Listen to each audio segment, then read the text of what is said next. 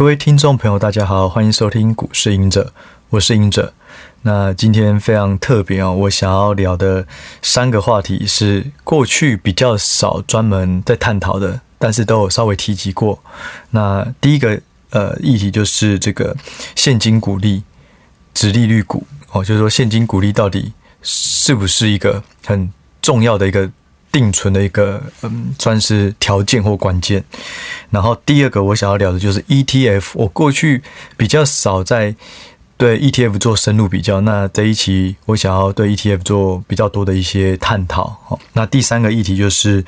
呃，如果考量到未来成长性跟现金股利，我们有哪些标的可以长期的这个留意？那最主要也是因为在之前我有受到那个《金周刊》的采访，那。他们就在选这个股息的股票，因为超第三季就陆陆续续会发股息了嘛。那现在股价蛮多都在低档，所以折利率看起来就很高。所以我就刚好借由那一篇在发挥，呃，在讲我们这次的第三个主题，就是如果考量折利率未来成长性，有哪些股票可以关注啊？好，那首先我们就回来聊一下现金股利的概念哦。就我觉得从嗯从法人的角度好了，或者是从我过去投资经验，我一直觉得定存股是一件大家都想要的事。好，就是说我所谓的定存的定义就是买了就不用卖，你就是只要跌越多我就买越多，就很像跟定存一样哦，呃买了就不动。但是呢，市场上普遍大家都会很重视殖利率，好，殖利率五趴或是八趴。或是四点五趴以上，反正就一定要高于定存利率。那我其实我在书中有写到，可是我在这里再另外再提出来，就是说，殖利率不代表赚到多少钱的报酬率，因为呃配息这件事情，好，配发股息本身不会让你的资产有任何的改变。假设有一只股票，它会配二十块的现金股利，它目前股价一百块。当它配发除息日当天调整后，你的一百块的股票就会变八十块的股票，外加二十块的现金股利，所以八十加二十也是一百，跟原先没有配息的一百是一模一样的。所以配息本身不会产生额外的财富，但是如果配配息之后，它上涨了，然后填息了。假设又从一百块涨到，呃，呃，从八十块涨到一百块，那这二十块就是额外赚到的。那填息它的本质是什么？就是上涨。所以你会赚到钱，还是因为是股票上涨，而不是因为配发股息。所以我就觉得大家要厘清一件事情：股息再高，其实在还原的时候。你的资嗯，你的资产是不变的，在配息的时候啊，资产是不变的。对，所以对我而言的话，呃，我们就过去在法人啊，其实嗯，投信的话就不一定会看股息，除非它本身就被定义是高股息的这种基金。那如果是比较大的这种白塞或是长期投资的白塞通常会有一个股息的预算。也就是说，假设今年的预算要达到二十亿好了，可能就是十亿是要靠资本利的，也就是说股票上涨，然后我把它卖掉，所以我赚到的。另外一块可能十亿就是要靠股利收入所得到的。这是我过去在呃法人机构的时候比较多长期投资的这种大型基金，通常都会有这个预算。但是呢，其实我们嗯内部的人啊，其实久了都会认为丢到股息。就会变成是一个 dead money，因为你只要下跌，你就没有办法卖。可是你又要持续不能卖，是因为你要满足这个预算，你就是要产生十亿，所以你用殖利率回推，可能台积电涨太多就没有办法买了，那你就要买跌很多的。好，假设嗯，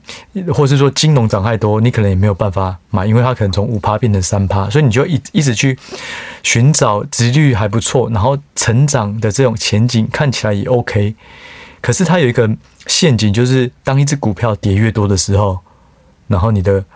殖利率就上升了。因为假设现金股利不变，你股价越低，你的值利率看起来就越高。可是跌越多的，往往也代表它的产业已经有一些恶化了，所以才会导致说，有时候为了要领股息，有时候我们常讲一句话，就是说你要股息，可是往往股息要你的命，就是你的资本利得反而是损失的，去。弥补你得到的股息，所以，呃，总而言之就是说，过去在法人久了，其实如果能的话，我们都尽量还是不会以股息、殖利率作为一个绝对的标准哦。但是有一种另外一种状况，就是说，如果要选股息的话，我们要选的是股利会不断配发增加的，叫做这个呃股利成长股。现金股利成长股，也就是说，可能今年配发三块，明年配发三点二五，后年配发三点五。但是这个前提是我的配发率是固定的。什么意思？就是说，好，假设我今年赚五块钱，我配发六成哦，所以我会配三块。那等到我假设 double，我赚了十块，那我会配发六块。所以我是从三块到六块，那可能明年又成长，我又从六块又在一直增加。但是我不是因为我都一样赚十块，只是原本配三块，变成我赚十块，我今年配六块。就我们的股利最好它的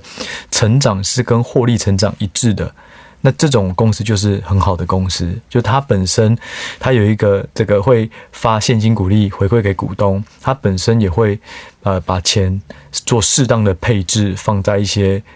产房啊、设备啊，或是并购啊，让公司持续成长，那这种就是好股票。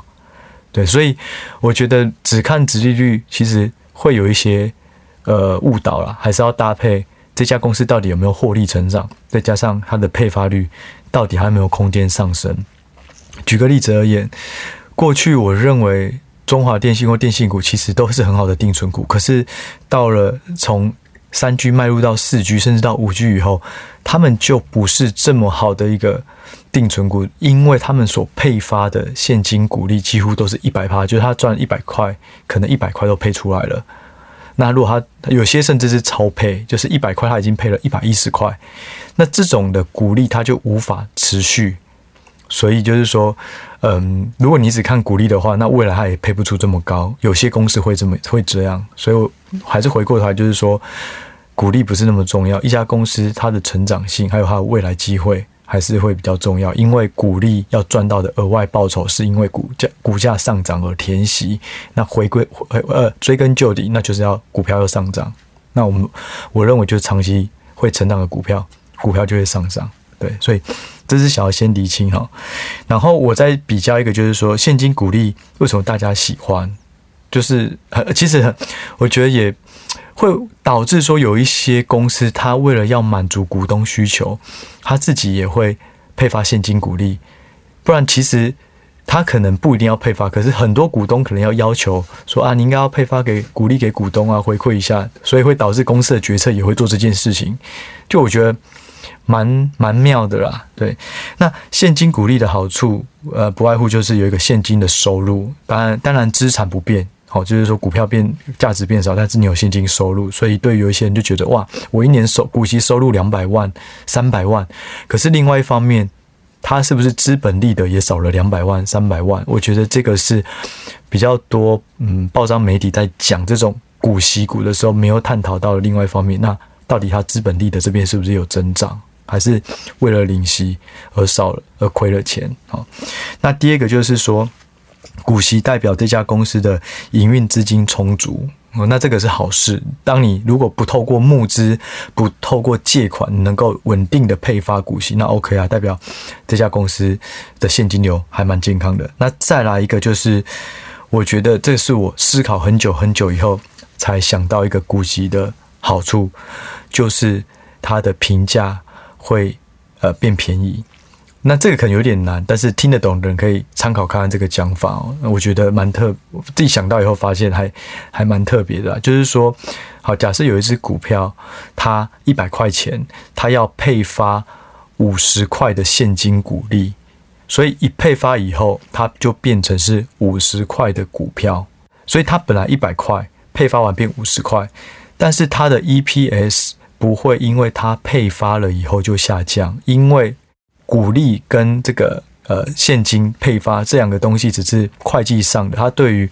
呃未来的成长性、竞争力没有改变。所以如果这家公司它未来本来能够赚十块钱，在配发前它的股价一百，所以它本一比就是一百除以十就是十倍。可是配发后它剩下五十块，所以五十除以十变成五倍，就变很便宜。对，所以这个，但是我举的例子很极端啦，通常股利很难配发到一半的股价，就是这样，其实是非常非常夸张的。这样有可能代表你已经扼杀未来的所有的机会了，然后你只拿来配发股利。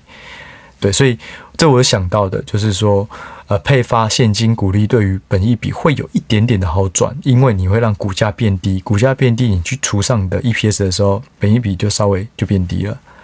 对，那还有一个我认为就是说，现金很重要，就像我们在投资一样，我如果手上有现金，那我看到好的投资机会，可能很多股票下跌了，或我发现有一只股票接到大的订单。迎迎上一个趋势，我就想要有现金，我就可以买。那企业也是一样，如果现在行情很好，他要扩产线，要买更多的原料，好，要开始要加工，可是他手上没有资金，因为他已经配发出去太多的股息给股东了，就可能扼杀了未来的成长机会。所以我觉得现金股息不是不好，但是不要呃过度迷失呃它本身的含义。对，这是我想要讲的。那。那如果要的话，其实我觉得可以，大家可以去思考回购股。就是如果公司不是把现金配给股东，而是把现金拿回去买股票，买自家的股票，我认为这种公司是很好的公司。而且如果能够定期定额买的话，那这个在我书里面有讲。那今天大致上是先以现金股利这探讨为主，我就不再多说这个回购股的哈。好，那第二个主题就是说 ETF 这个东西，因为。我觉得，就我其实我录 podcast 或是写书，我后来发现，其实很多人真的，嗯，会先从 ETF 入手。那这个也当然因为门槛比较低。可是我最近听到一些讲法是说，可以去买零零五六，而不要买零零五零。我觉得，嗯，这个想法我真的都想不通啊。他们的想法是说，第一个零零五六它的股价低，所以我可以买的张数比较多。这个就有一个问题，就是我不会因为我买了一张的零零五零，然后或是同假设相等金额的三张的零零五六，然后当零零五六上涨的时候，零零五六就赚的比较多。没有啊，因为你的财富看的是金额，绝对金额啊，跟张数无关啊。假设我有五十万买零零五零，不管买几张，我五十万买零零五六，不管买买了几张，只要能够上涨，它的财富。就是会增加，跟张数没有关系。我觉得这个 是我常听到一些新手朋友会聊的一个 一个一个概念，但是我觉得蛮蛮怪的啦。可能大家还是要以这个总金额、你的资产配置到底多少钱、买什么东西为主，不要看张数。对，就像你买，你可以买一张的台积电，跟买十张的联电，那不代表说你买一张台积电买买不起，没关系，那你就买十分之一股嘛，买零股。那只要会涨，跟张数都无关，它的财富就是能够让你增加哦。这是第一个。第二个就是零零五六，大家就说啊，因为股息啊，殖利率高啊。的确，零零五六的殖利率差不多有四点七趴到四点八趴，哦，就是因为它所收集的这个选股都是以高殖利率为为主。那零零五零呢，差不多走二点。二点八趴，二点三趴，就是看股价变动，的确比较少。但是，就像我，我为什么要先讲现金股利，就是因为我要讲到零零五六。因为刚讲的第一个那个重点，就是其实现金股息，呃，如果是发现金股利会赚到钱，是因为上涨。那你要看零零五六这些公司到底会不会上涨，上涨会不会填息才是重点。但我我们再分析一下零零五六是怎么选股的，它的筛选条筛选条件，我觉得。蛮特别的，他只有看未来一年的这个现金股利，或者说殖利率有高低去选股。这个其实完全不看基本面哦。就我所我的认知啊，那零零五零是看市值嘛。那市值的话，好处就是说，好公司它不是获利变多，不然就是它的本益比越来越高，因为市场认同它的价值，所以它越来越贵，市值就越大。所以你进了前五十名，你就变成里面。所以它某个程度来讲，就是。呃，某个阶段的赢家，你把这五十个人赢家凑起来买买一篮子变一个 ETF。可是零零五六是明年配发的高，我就把你纳入进来。那所以今年有纳入的，呃，像是长荣啊，然后中钢啊这些都进去。好，那我去比了一下这两家过去的，呃，这两个 ETF 过去的一个呃成分股的一个绩效，我只做了一点，就是说到底配息完除息完以后。会不会填息这件事情的比率有多高？就是说，假设台呃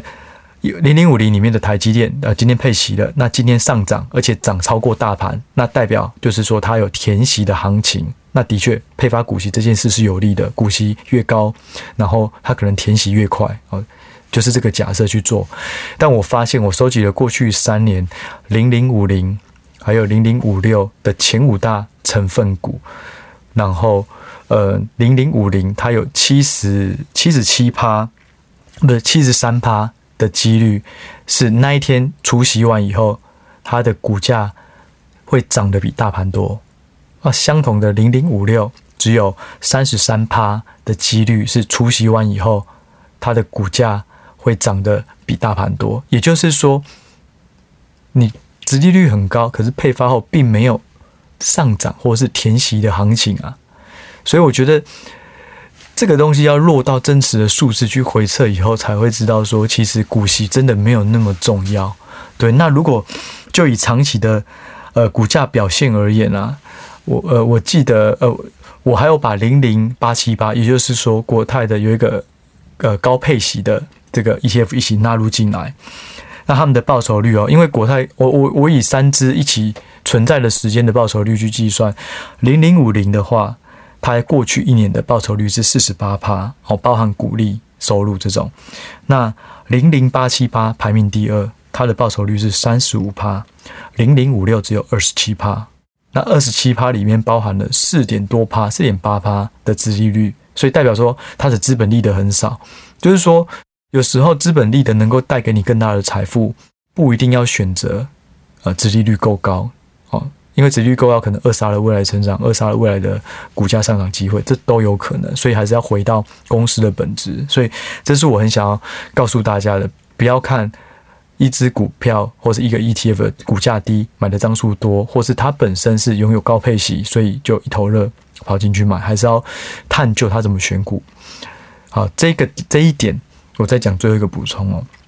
我们就拿零零八七八跟零零五六来比，我认为。零零八七八应该长期还是会比零零五六还要好，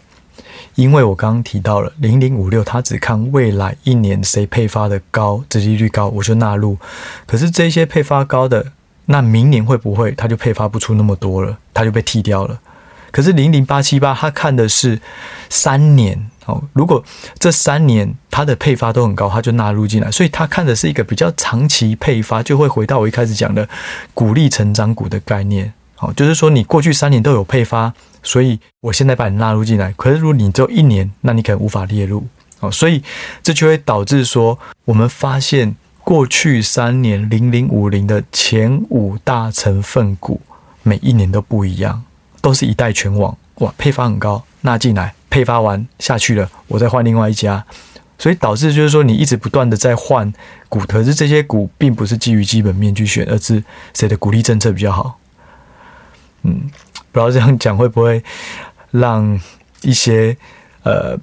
保有很强烈的这种信心的人有一些很大的一个冲击。对，不过我是实话实说啦，就是我。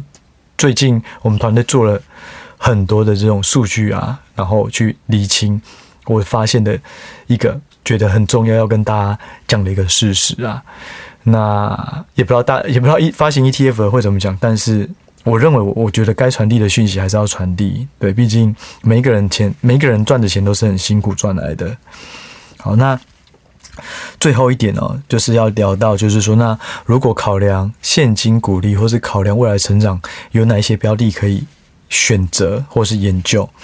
那我举几个，就是如果是你比较没有那么重视殖利率的话，我认为，呃，像我呃我提到的，呃呃瑞玉，然后利旺，然后奇红，我我我重新讲一下好了，就是说。